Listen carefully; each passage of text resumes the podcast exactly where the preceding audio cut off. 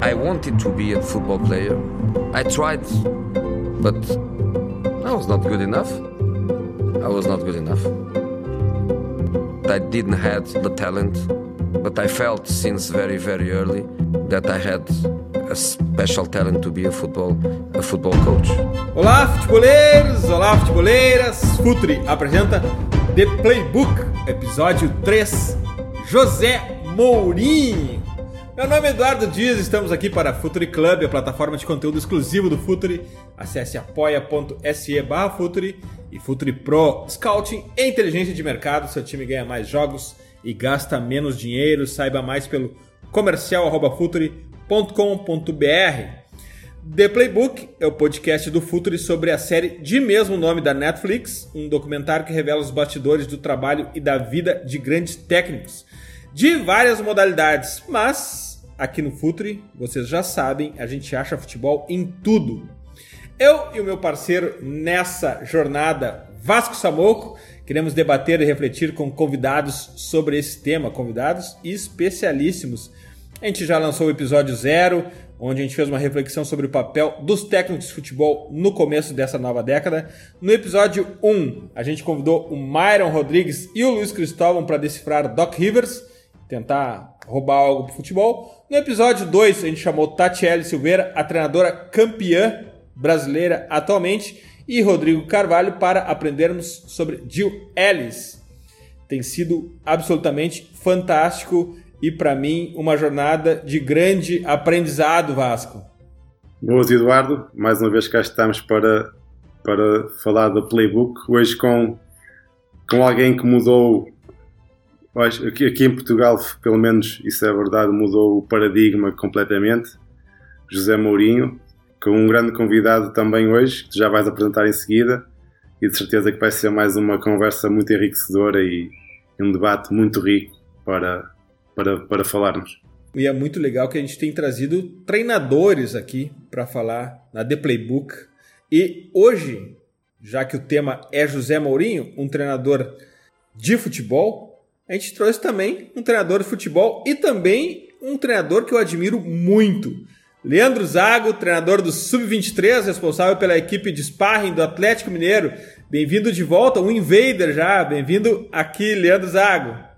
Olá, Eduardo Vasco. É um grande prazer estar de novo com vocês, né? Aqui no Filter. Eu tenho sempre é muito legal estar com vocês porque o nível da, do debate, né? O nível da conversa é muito bom. E hoje, para mim, é mais especial ainda, porque com certeza a gente vai falar do, para mim, o treinador que mais me inspirou na carreira, com certeza. E eu sei que hoje eu vou na contramão da onda, porque ele talvez não seja aquele mais glamouroso que todo mundo espere falar bem, porque tem se defendido um outro tipo de jogo que, que não é aquele jogo que ele ficou marcado, mas acho que isso tem vários motivos. E acredito que aqui na nossa, na nossa conversa, no, no nosso podcast, isso, isso vai, ser, vai ser debatido e, para mim, ele continua sendo com certeza aquele treinador de altíssimo nível que mais gerou impacto na minha carreira e aquele que eu tenho uma admiração maior, com certeza.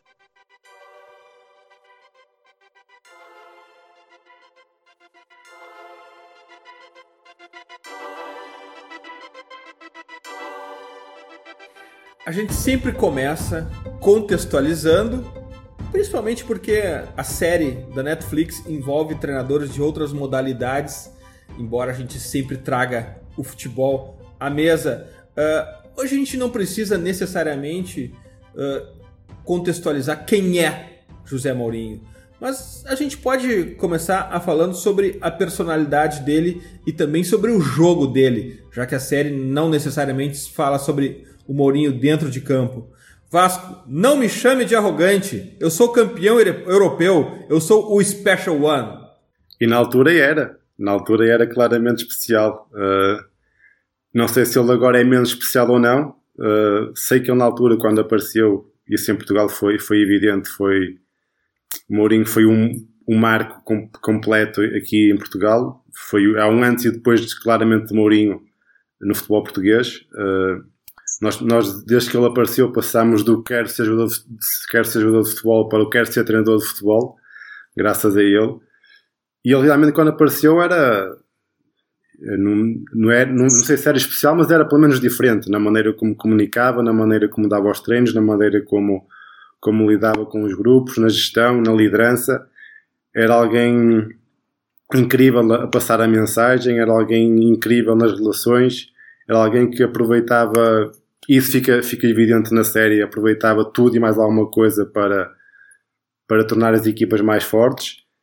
E realmente o Mourinho é, como o Leandro disse, está, está, está a passar uma fase me, com menos com menos, menos vitórias, digamos assim, mas é já é claramente um histórico do futebol, vai ser sempre um dos melhores de sempre, pelo menos a nível de títulos. Uh, e, e, este episódio, este episódio retrata bem aquilo que ele é, naquilo que ele é forte, naquilo que ele fez a diferença. E, e é isso. Ele também teve sorte no início da carreira, sorte, entre aspas, porque a sorte também se trabalha, mas ele começou a carreira de treinador logo no Benfica, que é algo que eu acho que é inédito, não é? Logo num, num grande clube. Mas logo aí ele fez a diferença e a partir daí foi um crescimento imparável até há alguns anos, a esta parte em que ele enfim, não sei, não, não quero estar a especular sobre o que é que se passou ou não, porque não sei, não estou por dentro do processo. Mas, mas realmente quando apareceu, e hoje em dia o Mourinho é, é uma referência aqui em Portugal e não só. Zago, o que, que o Mourinho te inspira antes de entrar na série propriamente dita? Quais são, uh, quais são os pontos do Mourinho como treinador, como personalidade e como Mourinho treinador, o tático dentro de campo? O que, que te inspira? Então, é, o Mourinho, eu comecei a acompanhá-lo no Porto, né? Quando ele estava naquele momento no Porto, ali logo que ele ganhou a, UEFA, a Copa da UEFA na época, hoje Liga Europa, e aí ele já foi para aquela segunda temporada completa dele, né? Ele vinha de um ano e meio já. Aí naquele último ano ele conseguiu vencer os títulos, então já o acompanhava. E naquele momento chegou um livro aqui no Brasil, né? Que é o Porquê Tantas Vitórias, que era um livro de quatro portugueses que escreveram sobre o trabalho do Mourinho. Não era um livro escrito pelo Mourinho, e ali falou muito da metodologia, de, de que ele queria transcender em relação ao treinamento. E para mim ele é um, ele é um, um alguém que transcendeu. É, ele mudou a forma de se enxergar o treinamento de futebol. Ou, no mínimo ele popularizou uma forma de, de se enxergar o treinamento em futebol. E foi a partir dele que a periodização tática começou a ficar popularizada no Brasil, independente de metodologia, tá? Eu não vou falar, vou falar do conhecimento dele, que que tem uma, uma raiz importante filosófica do professor Manuel Sérgio, que teve impacto nele. Então, todas essas influências, Eduardo, me fizeram assim me identificar, porque ele é alguém que não teve uma expressão como atleta, né? Não foi um atleta expressivo, foi um atleta de um nível é, baixo, né? Quase é, irrelevante para a carreira, né? Falar que ele foi atleta. E ele partiu a partir, do conhecimento, né, de defender uma, uma, uma linha de conhecimento sobre treinamento, sobre comportamento humano, sobre ciências humanas, ele, ele se colocou no mercado e isso fez muita diferença. Ele teve lá é, uma, uma forma de entrada no mercado via ser tradutor né, no, no início da carreira e isso o colocou no, no, no, no mercado de altíssimo nível junto com, com o Bob Robson. E a partir daí, sendo auxiliar do Barcelona, ele inicia essa trajetória que, que o Vasco falou.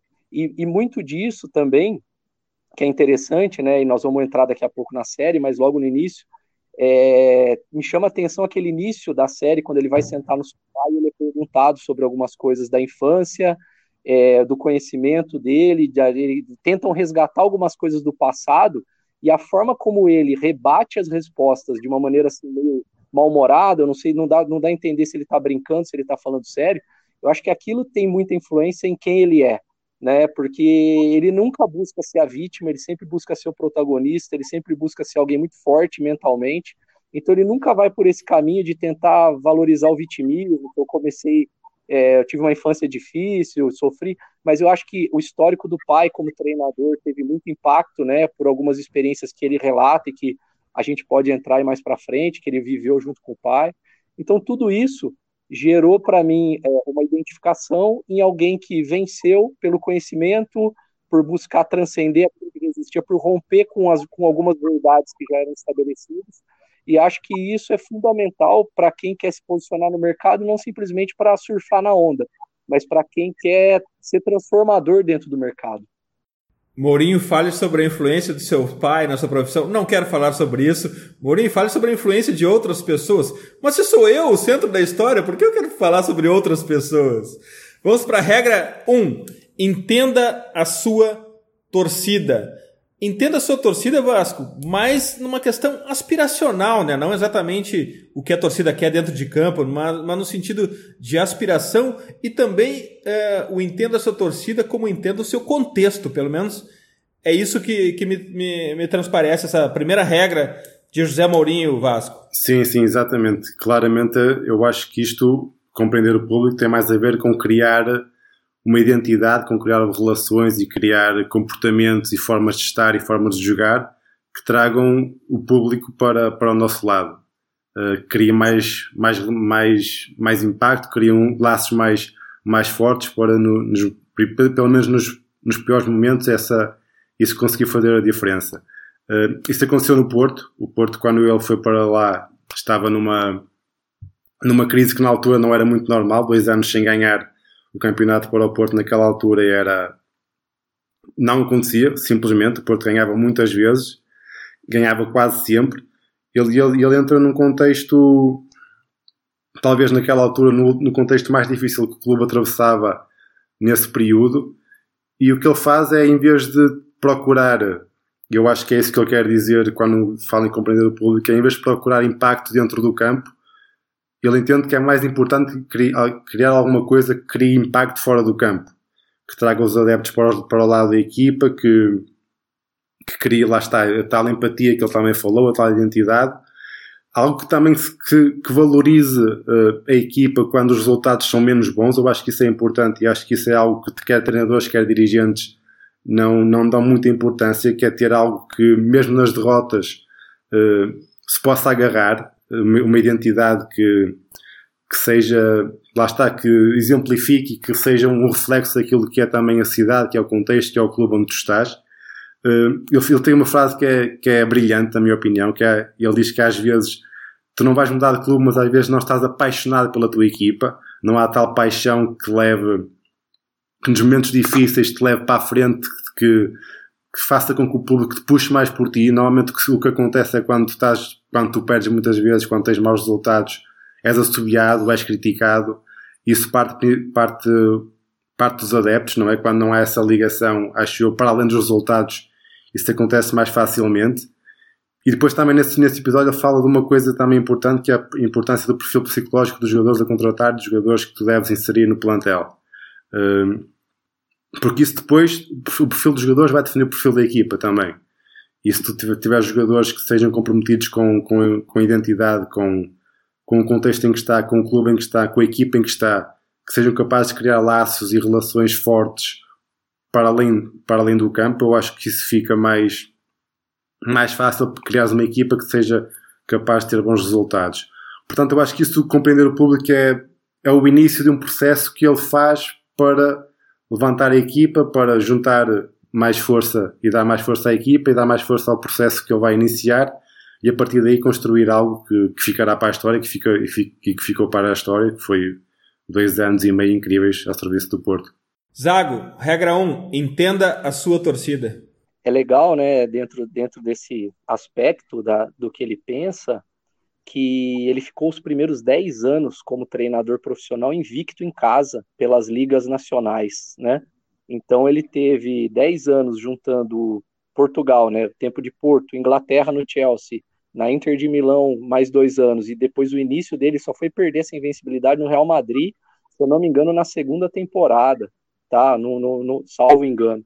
Ele ficou 10 anos e isso não é não pode ser por acaso. Então provavelmente essa preocupação em criar um perfil né, naquele primeiro momento no Porto e, e dentro do, da, da, da, série fala que ele fez uma seletiva até em equipes menores, né, pelo menos essa foi a tradução ali, né, para buscar, e depois quando mostram os vídeos da equipe do Porto, sempre frisam um tipo de agressividade que é muito peculiar do, do, do, do das equipes que ele busca construir, né?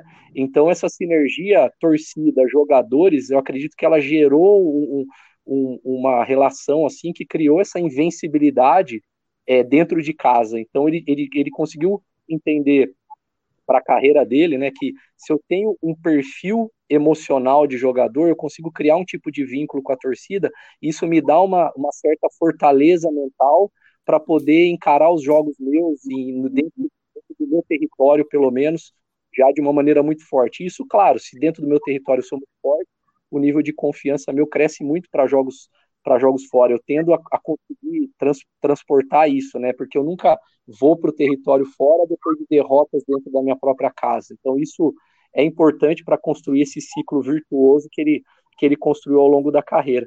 Então acho que o Vasco falou, né, da, da questão do perfil psicológico do, dos jogadores. Então para mim assim parecem jogadores com perfil assim mais sanguíneo, jogadores muito mais agressivos e pouca preocupação com serem jogadores de refino técnico muito alto, né, naquele momento, e que isso talvez ele confie, que ele possa pegar bons jogadores, claro, você precisa partir de um bom nível técnico, mas que ele poderia desenvolver com o treino, e talvez o perfil emocional fosse algo que, pelo tempo e, e, e, e pela forma acontece, é melhor que você já traga esse jogador.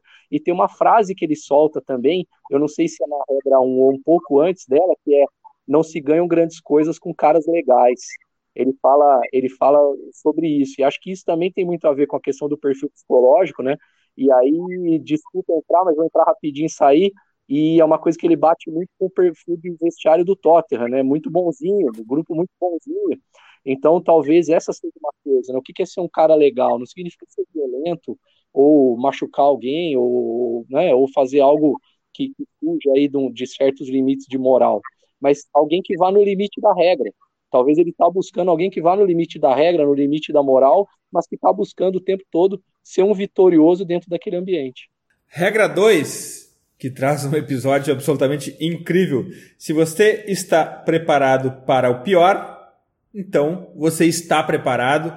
Ele conta o episódio em que ele é, preparou todo o elenco do Porto para que no sorteio fosse é, enfrentar o Manchester United, que era o adversário mais temível e o Porto muito abaixo num ranking europeu, é, porque ele queria preparar mentalmente o time para enfrentar o adversário mais difícil.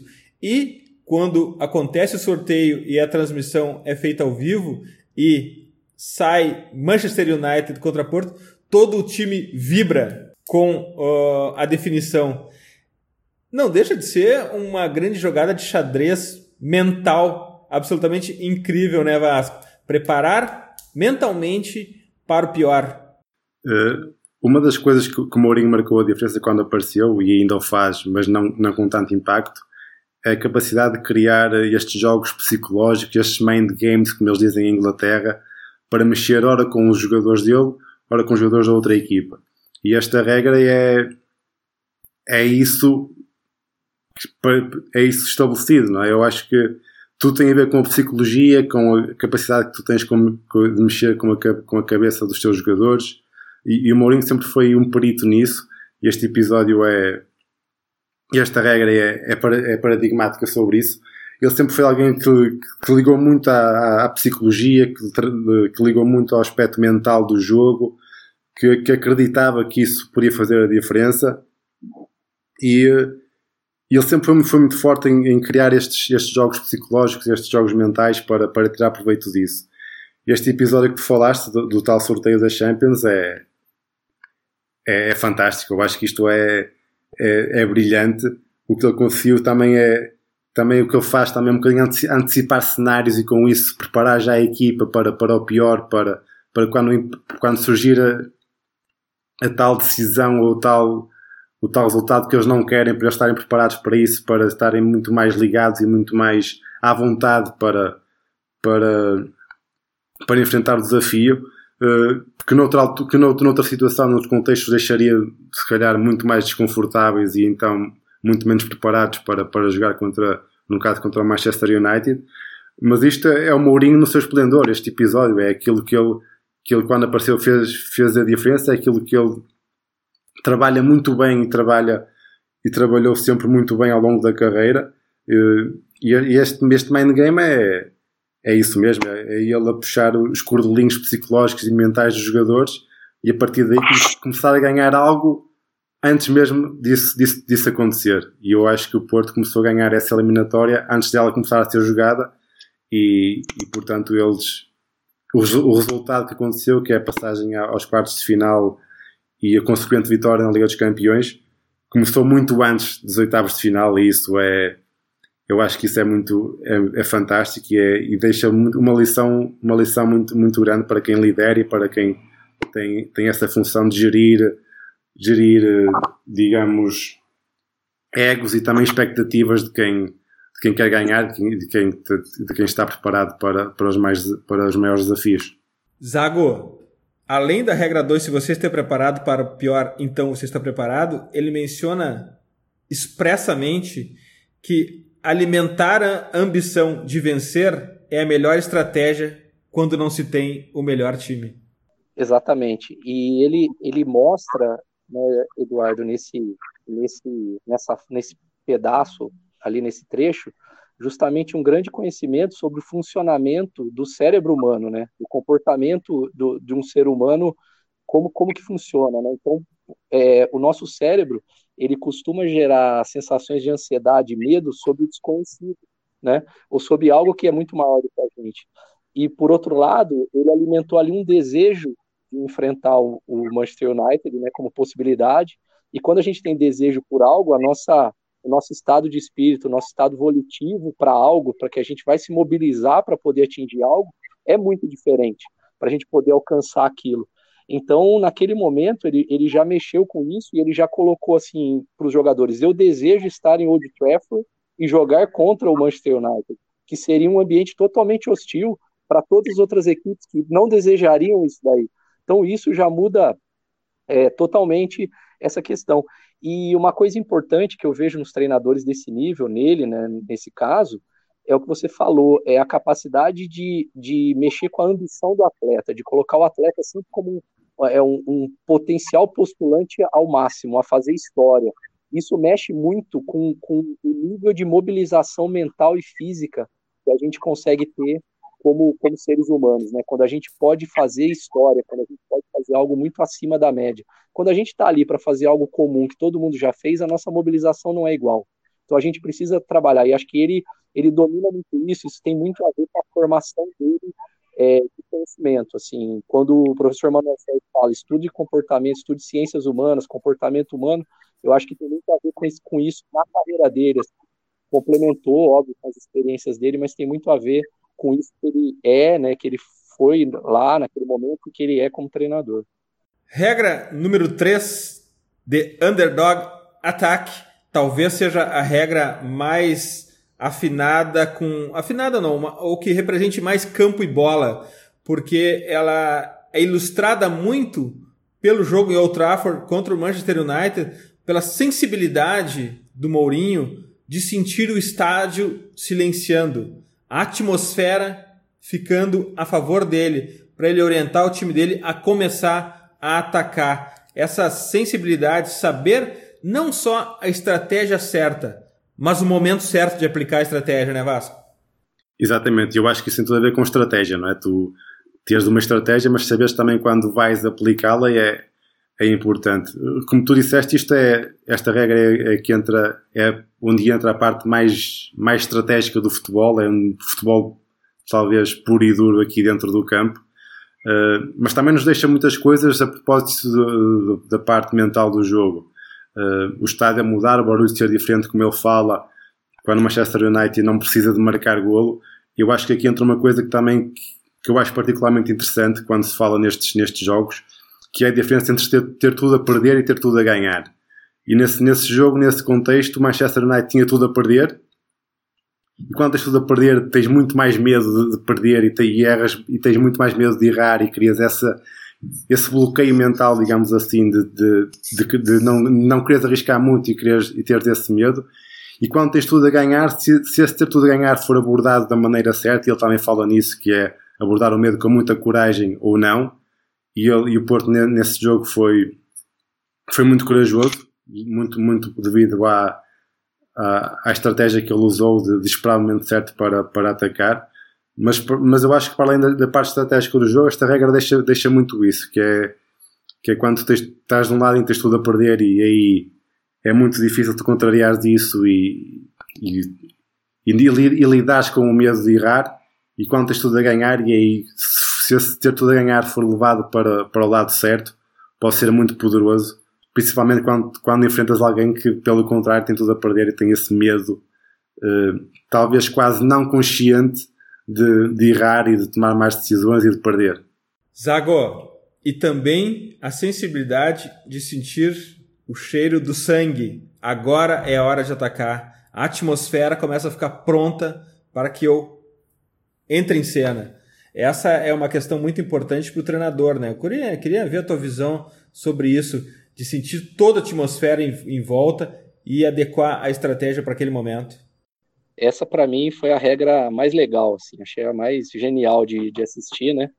Justamente porque ele, ele, ele toca ali num ponto, né? Porque a gente tem uma relação, Eduardo, de achar que quanto mais tempo eu tenho, maior minha probabilidade de conseguir reverter um placar. Então, uma equipe vai tender a ter medo mais próxima do final de perder aquela vantagem que ela construiu.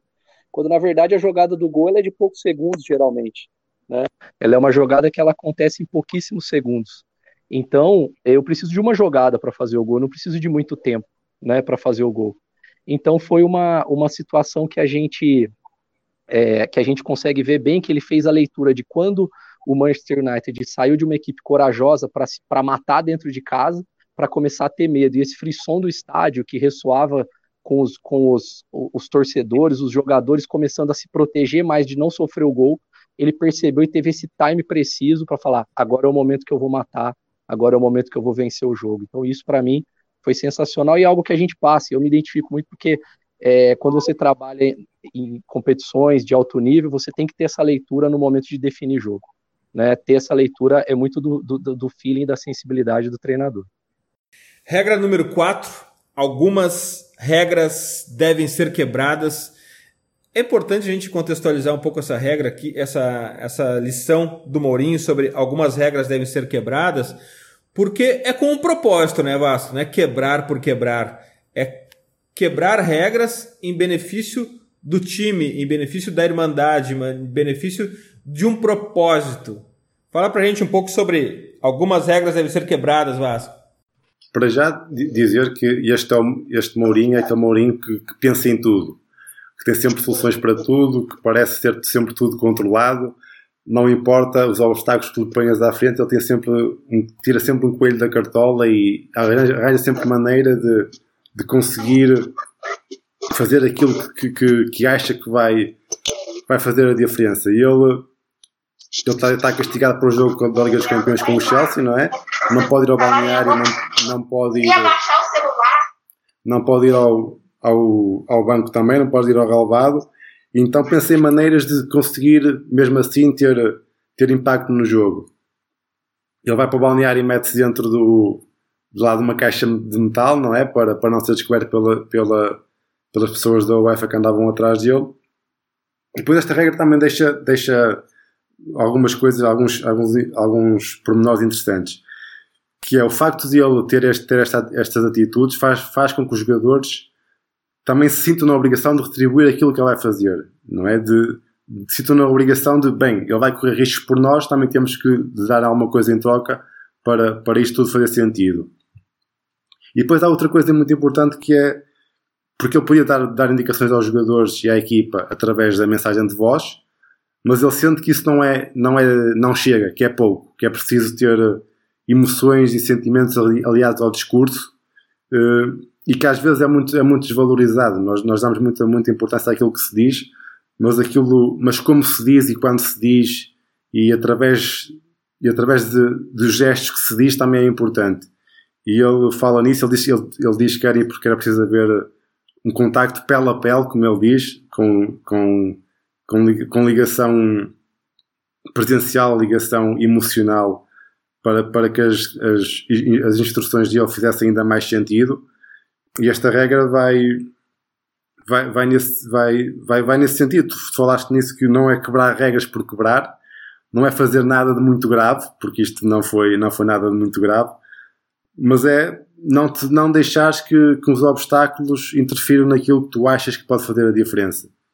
E ele, o jogo era contra o Bayern de Munique, se não me engano era a primeira mão nos quartos de final, e ele entendia que era preciso estar com a equipa, estar com os jogadores, passar-lhes informação, dar-lhes a entender que estava, que estava com eles, que, que estava ligado ao jogo emocionalmente na mesma, apesar de não estar no banco nem estar no balneário com eles. E essa, e essa regra foi quebrada e, e, e deu resultado, porque o, o Chelsea acabou por ganhar esse jogo e ninguém descobriu que o Mourinho estava lá no balneário a dar indicações aos jogadores. Zago, essa regra tem a ver com formar uma unidade, formar um time para além do campo, porque afinal de contas não é quebrar regras por quebrar regras, é quebrar regras em benefício do coletivo. É, a questão da regra, né, Eduardo e Vasco, ela é, ela é uma coisa complicada quando a gente fala de esporte de alto rendimento, porque o esportista de alto rendimento ele vive no limite da regra para vencer. A gente vê várias ações que a gente pode julgar moralmente ou eticamente dentro de um campo de futebol, dentro de uma quadra, né? É, dentro de uma pista de atletismo, a gente sabe de como, como que funciona o altíssimo rendimento. E naquele momento ele julgou que ele teria muito mais chance de vitória se ele fizesse aquilo. E era uma questão que ele ia pesar moralmente o quanto que aquela regra, né, respeitar a regra da, da UEFA naquele momento, sobre onde ele teria que estar, e isso ia pesar, e o quanto que ele queria pagar o preço, talvez, de uma eliminação, é, em troca de sair como alguém cumpridor de regras. Então é um balanço que a gente tem que fazer.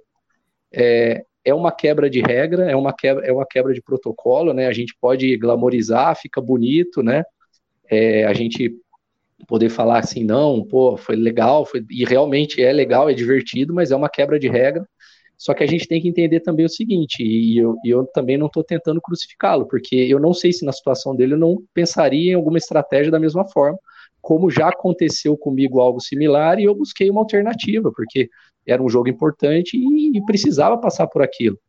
Agora, se, se todo mundo respeitar todas as regras, as coisas ficam muito homogêneas. E, na verdade, a gente tem justamente isso, né? Elas existem e a gente está o tempo todo as testando. E eu acho que um grande jogador dentro do campo, ele é alguém que vai no limite da regra. E acho que um grande treinador vai acabar fazendo isso. Em algum momento, você vai ter que utilizar disso daí. Tem uma discussão moral, mas eu entendo. E aí ele pesa vitória e moral e busca o limite disso, aonde ele consiga é, ser o menos é, interferir o mínimo possível para prejudicar alguém, mas ele também quer buscar o máximo daquilo que ele pode oferecer é, de chance de vitória para a equipe dele. Regra número 5, muito ligado à carreira de treinador, tenho certeza que o Zago vai se identificar muito com a regra número 5. O trem não para duas vezes, Vasco. Sim, ele, ele, ele no início diz que não queria falar da infância, mas neste episódio acaba por falar, porque dá o exemplo do pai e de, e de como ele, o pai fez um grande trabalho num clube e passados meses acabou despedido. Um, sim, como tu dizes, tem a ver muito mais com a carreira dele, porque ele também foi despedido do Chelsea depois de dois anos e meio, acho três anos e meio, se não me engano, de grandes conquistas. Uh, e depois fala na parte do Inter, em que, em que ele toma a decisão de, a meio da época, de ir para o Real Madrid, e é interessante ver como ele usa isso não para para dar menos ao Inter, mas para dar mais ao Inter de Milão daquilo que ele, que ele, que ele tinha dado. Ele, ele decide ir para o Real Madrid, ele diz, ele diz no, no episódio a meio da época, mais ou menos, se não me engano, e usa isso para tentar dar ao Inter algo que, eles não, que o Inter não tinha há 50 anos, que é ganhar a Liga dos Campeões. Eu também eu acho que, este, que, este, que esta regra é importante para fazer esse, esse parênteses de tu sim, tu estás de saída, mas não, ainda não acabou, ou seja, tu ainda tens muito para oferecer onde, onde, onde tu estás neste momento, em vez de pensar naquilo que vai ser o teu futuro. E ele olha, ele olha para, essa, para essa ida para o Real Madrid como uma oportunidade para fazer ainda mais história no Inter. Eu acho que foi no Inter de Milão que ele foi, que ele foi mais feliz, no clube onde ele foi mais feliz. E depois, e depois ele diz que é importante sair por opção, também para explicar que o comboio não para duas vezes e que ele tinha o sonho de também ganhar em Espanha, depois de ter ganho em Inglaterra e em Itália e, e realmente é importante. Agora, eu, também não é fácil perceberes quando é que é, e o Leandro pode falar disso, calhar melhor do que eu, quando é que é o momento certo para tu saíres, quando é o momento certo para tu quebrar, fechares um ciclo e abrires outro. Uh, é importante ser por opção, sim, mas às vezes perceber isso e ter essa sensibilidade não, não, é, às vezes, eu, eu digo, talvez sempre não seja, não seja fácil ter, ter essa, essa noção de, de quando é que deves sair. Mas, mas ele, usou, ele usou isso com um par duas vezes e, e, para, para fazer ainda mais no Inter do que aquilo que já tinha feito. Isso também é uma lição importante a tirar desta regra. Zago, uh, e ele usa de todos os artifícios para potencializar o time. Ele traz tudo que tem em volta para performance. E o trem não para duas vezes, como o Vasco ilustrou agora, ele usou na Inter de Milão também. E é um, um, um conselho para a carreira de um treinador, né, Zago? O trem não para duas vezes. Exato. E tem uma coisa interessante né, sobre a carreira dele, e sobre a, e, e, talvez a gente possa analisar. É, eu não vou conseguir aqui ser muito preciso em citar qual estudo, porque eu tive acesso a isso há muito tempo, há pelo menos 10 anos mas há uma questão de ciclos de dois anos, visto pela psicologia como algo que seja o melhor momento para você extrair do jogador, porque a partir disso, a conexão treinador-atleta, ela começa a ficar já uma conexão já com um certo desgaste. Mesmo que ela seja vitoriosa, mesmo que ela seja bem sucedida e ela não seja uma, uma, uma, uma relação pesada, né? Então, eu, eu, eu penso que se você for pegar, ele ficou dois anos e meio no Porto, mas o primeiro semestre dele foi simplesmente para recuperar uma equipe. Ele fez dois anos muito bons no Chelsea, o terceiro não foi bom e ele saiu. Ele fez dois anos muito bons na Inter, saiu acho que no time perfeito. E no Real Madrid também ele foi campeão espanhol no, segundo, no final do segundo ano. Porque talvez seja o pico de onde você consegue ter todos os seus conceitos estabelecidos, toda a conexão com o grupo, ali bem, bem consolidada e já um momento em que psicologicamente você vai para uma terceira temporada, onde você vai ter que começar a cobrar jogadores que já estão ali há dois anos sendo cobrados com coisas muito similares. Então a, a gente tem que pensar. E, e essa questão do, do trem, né, você tem que fazer essa avaliação. Eu acho que às vezes a gente prolonga alguns ciclos também que na verdade eles já deveriam parar. Eu estou falando o contrário do que acontece. A gente, a gente fala de precisar mais tempo, mas vamos pensar nessa situação ideal, né, quando você tem tempo, que você também tem que pensar em parar. E aí você pega treinadores como o Ferguson, é, que teve sucesso por muito tempo vencendo, ele sempre ele diz que renovava o grupo a cada três ou quatro anos. Ele tinha que ter ciclos. Então ele tinha ali um núcleo duro do grupo dele que estava sempre presente, mas o, o grosso, uma, uma parte boa do grupo estava sempre sendo renovada. Então eu acho que essa relação também tem que ser pensada e naquele momento acho que o time era esse, ele ganhou uma Liga dos Campeões, ele tinha que ter ido a grande oportunidade profissional ali para ele de, de chegar ao Real Madrid. Era o momento, ele era o melhor treinador do mundo naquele momento. Então, acho que esse, esse time tem que ser pensado também. E o, psicologicamente, ele fala que é o grupo que mais trabalhava de todos que ele pegou da Inter de Milão. Então, ele provavelmente não tiraria muito mais. Era um grupo já com idade avançada. Ele não tiraria mais do que ele já tirou e, da, e foi o ápice do que a Inter, a Inter conquistou aí nas últimas décadas. Tem duas frases, Água, já que a gente terminou as regras todas, mas eu queria a tua, a, a tua visão sobre duas frases. Primeiro, se você não consegue treinar os grandes jogadores, você não consegue treinar ninguém. E outro ponto, e outra frase, não treino jogadores, eu treino equipes. Então, é, isso, isso acho que explica muito da questão metodológica dele, né?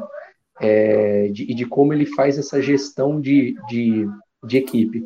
Por exemplo, quando você trabalha com jogadores desse nível, e no caso dele, Eduardo Vasco, eu acho que é um caso especial, por isso que para mim ele é um treinador referência, eu que não fui atleta profissional. Porque o Mourinho, por não ter sido atleta profissional, ele tem muito pouco de representatividade para ensinar individualmente o atleta sobre alguns aspectos do jogo. Como ele mesmo fala, o que, que eu vou ensinar para o Cristiano Ronaldo, para o Ibrahimovic, vou ensinar ele a... Ele, ele não tem e a gente sabe, né, e na verdade vazou até que o Rafa Benítez tentou ir por esse caminho, no Real Madrid sofreu. Né? O Rafa Benítez tentou ir um pouco por esse caminho de desenvolvimento individual e técnico. Então, para trabalhar nesse nível que, que eles trabalham, né, altíssimo nível, ou você é o Zidane, né, ou você é até o Guardiola, que não foi o nível do Zidane, mas foi um bom jogador, para você ter uma representatividade e poder falar, eu entrei em campo, eu ganhei isso, eu venci um campeonato espanhol, uma Champions League, eu joguei Copa do Mundo, ou é melhor que você é, se, se, se crie essa conexão pelo conhecimento, que o jogador veja as coisas acontecendo por, por ver evolução de, de dele dentro de, um, de uma equipe, dentro de uma equipe que cada vez está tendo mais, mais, mais capacidade de resolver problema dentro do jogo, e não a partir de alguém que está tentando falar alguma coisa que eu faço muito melhor do que essa pessoa, né? Então, acho que é, é uma forma de abordar para quem não foi jogador profissional, muito interessante, muito inteligente, para que ele consiga ter capital simbólico alto com os jogadores pelo conhecimento dele, que é muito grande, e ao mesmo tempo evitar desgastes desnecessários. Zago, os convidados que têm passado aqui pelo The Playbook têm nos deixado uma contribuição acerca de uma reflexão que a gente tem feito. Se o treinador da nova década, o treinador de esportes coletivos, afinal de contas, a The Playbook fala muito mais do que futebol, tem sido talvez menos tático, não seja a expressão certa, porque ele não precisa saber menos de tática, mas ele tem acrescentado a sua bagagem, a sua mochila, relações humanas. O treinador ele precisa ter no seu playbook afinal de contas, uh, o poder de inspirar jogadores mais do que simplesmente organizar taticamente um time, Zago? É, nenhum treinador será maior do que o homem que ele pode ser, né? Já, já dizia o professor Manuel Sérgio, né? Então, eu acredito que como treinador, eu, eu não vejo os menos, tá, Eduardo? Eu, eu vejo que são mais e mais precisos. Eu acho que ele tem que ser ter maior conhecimento ou melhor conhecimento tático, melhor conhecimento sobre a dimensão física, emocional do jogo, técnica, é, psicológica, social, cultural, porque isso sim vai fazer com que ele, ao enxergar todas essas dimensões, ele consiga tomar decisões tão vantajosas para quem o cerca, que são os jogadores, é, é para cima, né, no sentido de, de gestão, é, gerentes, diretores, como para baixo, pensando na gestão dele com os atletas, comissão técnica, que isso vai gerar uma admiração é, por todos, por ver que tem alguém ali que tem competência para tomar aquelas decisões e que entenda e que integre. É, hoje nós trabalhamos com comissões muito grandes, então a relação do treinador com a comissão grande, isso gera muito impacto nos jogadores, porque os jogadores têm muito relacionamento com, as, com os membros da comissão, e às vezes mais do que com o jogador, quando ele vai para o DM, quando ele faz um treino é, complementar, quando ele, quando ele vai fazer uma sessão de vídeo. Então, o treinador tem que ser capaz de mobilizar todo esse ambiente e isso vai acontecer com competência, com tomada de decisão boa, com, com, com, buscar ser uma pessoa melhor nas relações humanas, como você falou, né? Alguém que consiga colocar. É, a gente né, falou ali atrás sobre inspirar os jogadores, ambicionar, mas eu acho que todo mundo dentro do clube tem que estar no nível de ambição muito grande.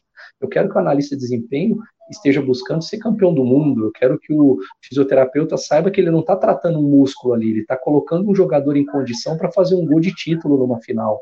Ele tem que entender o contexto daquela ação que a princípio parece menor, biológica, com um contexto total. Então, e aí é uma coisa legal, né? Resgatando o Mourinho, eu sei até o Real Madrid ele fez isso, não sei depois porque eu não tive acesso. Mas ele fazia reuniões com todos os setores do clube para explicar a função de cada setor, dentro do, dentro do trabalho dele. Então, nutrição, cozinha, DM, segurança, todos são responsáveis. E ele fazia reunião com os setores para poder criar essa mobilização. E eu acredito que isso sim gera admiração, compromisso, e, e, e aí, a partir daí, você vai ter. É, hoje nós vivemos um sistema muito instável no futebol. Qualquer coisa pode tirar é, a relação dos seus jogadores de respeito com o treinador. E isso tem acontecido com muita com, com, muita rotina. Então, o treinador ele tem que estar cercado de todo um ambiente que reforce muito aquilo que ele quer gerar dentro do clube, que é um ambiente de vitória. Para qualquer oscilação, uma derrota, uma decisão errada, né? É, o, o, treinador é humano e ele erra. Doc Rivers falou, vocês discutiram isso no, no, no, no primeiro episódio. E o, seu, o treinador vai errar. Isso não pode tirá-lo do processo, né? Então, isso vai, vai ter que ser feito por estar consolidado um monte de coisa que você construiu no ambiente, com conhecimento, com competência e com relações humanas produtivas que levem as pessoas a, a aspirar, a estarem inspiradas para buscar alguma coisa. O treinador do futuro é um inspirador, sim, ele tem que fazer as pessoas buscarem ser melhores do que elas são, a partir do momento que ele busca ser uma pessoa melhor do que ele é a cada momento. Zago, e nós aqui no Futuro, aqui no The Playbook, nos inspiramos com o teu trabalho. Obrigado por compartilhar o teu conhecimento, a tua visão sobre Mourinho.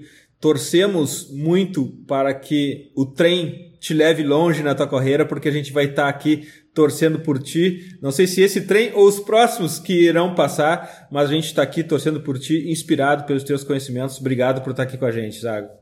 Eu que agradeço, Eduardo. Daria para a gente falar aqui ainda, né? Discutir mais duas horas sobre ele, mas foi um, foi um papo muito legal, muito objetivo. Muito obrigado pelo convite. Como eu falei, eu agradeço de coração porque eu estou falando do treinador que mais inspirou a minha carreira. Então você me deu essa oportunidade, o Future me deu. Um abração para o Vasco também, um grande prazer poder compartilhar, poder ouvi-lo. Né? Vou ouvir esse podcast ainda novamente para poder apreciar aí tudo que, que a gente conversou. Muito obrigado, é um grande prazer, então estamos sempre à disposição. Vasco, e no próximo episódio, embora não pareça, mas tem muito futebol. E falando de tênis, Patrick Moratoglu vai falar sobre algo que é a, a, uma fronteira inexplorada no jogo, né? Aspectos mentais. Deixa-me só mandar um abraço ao, ao Leandro, que foi um gosto enorme ouvi-lo.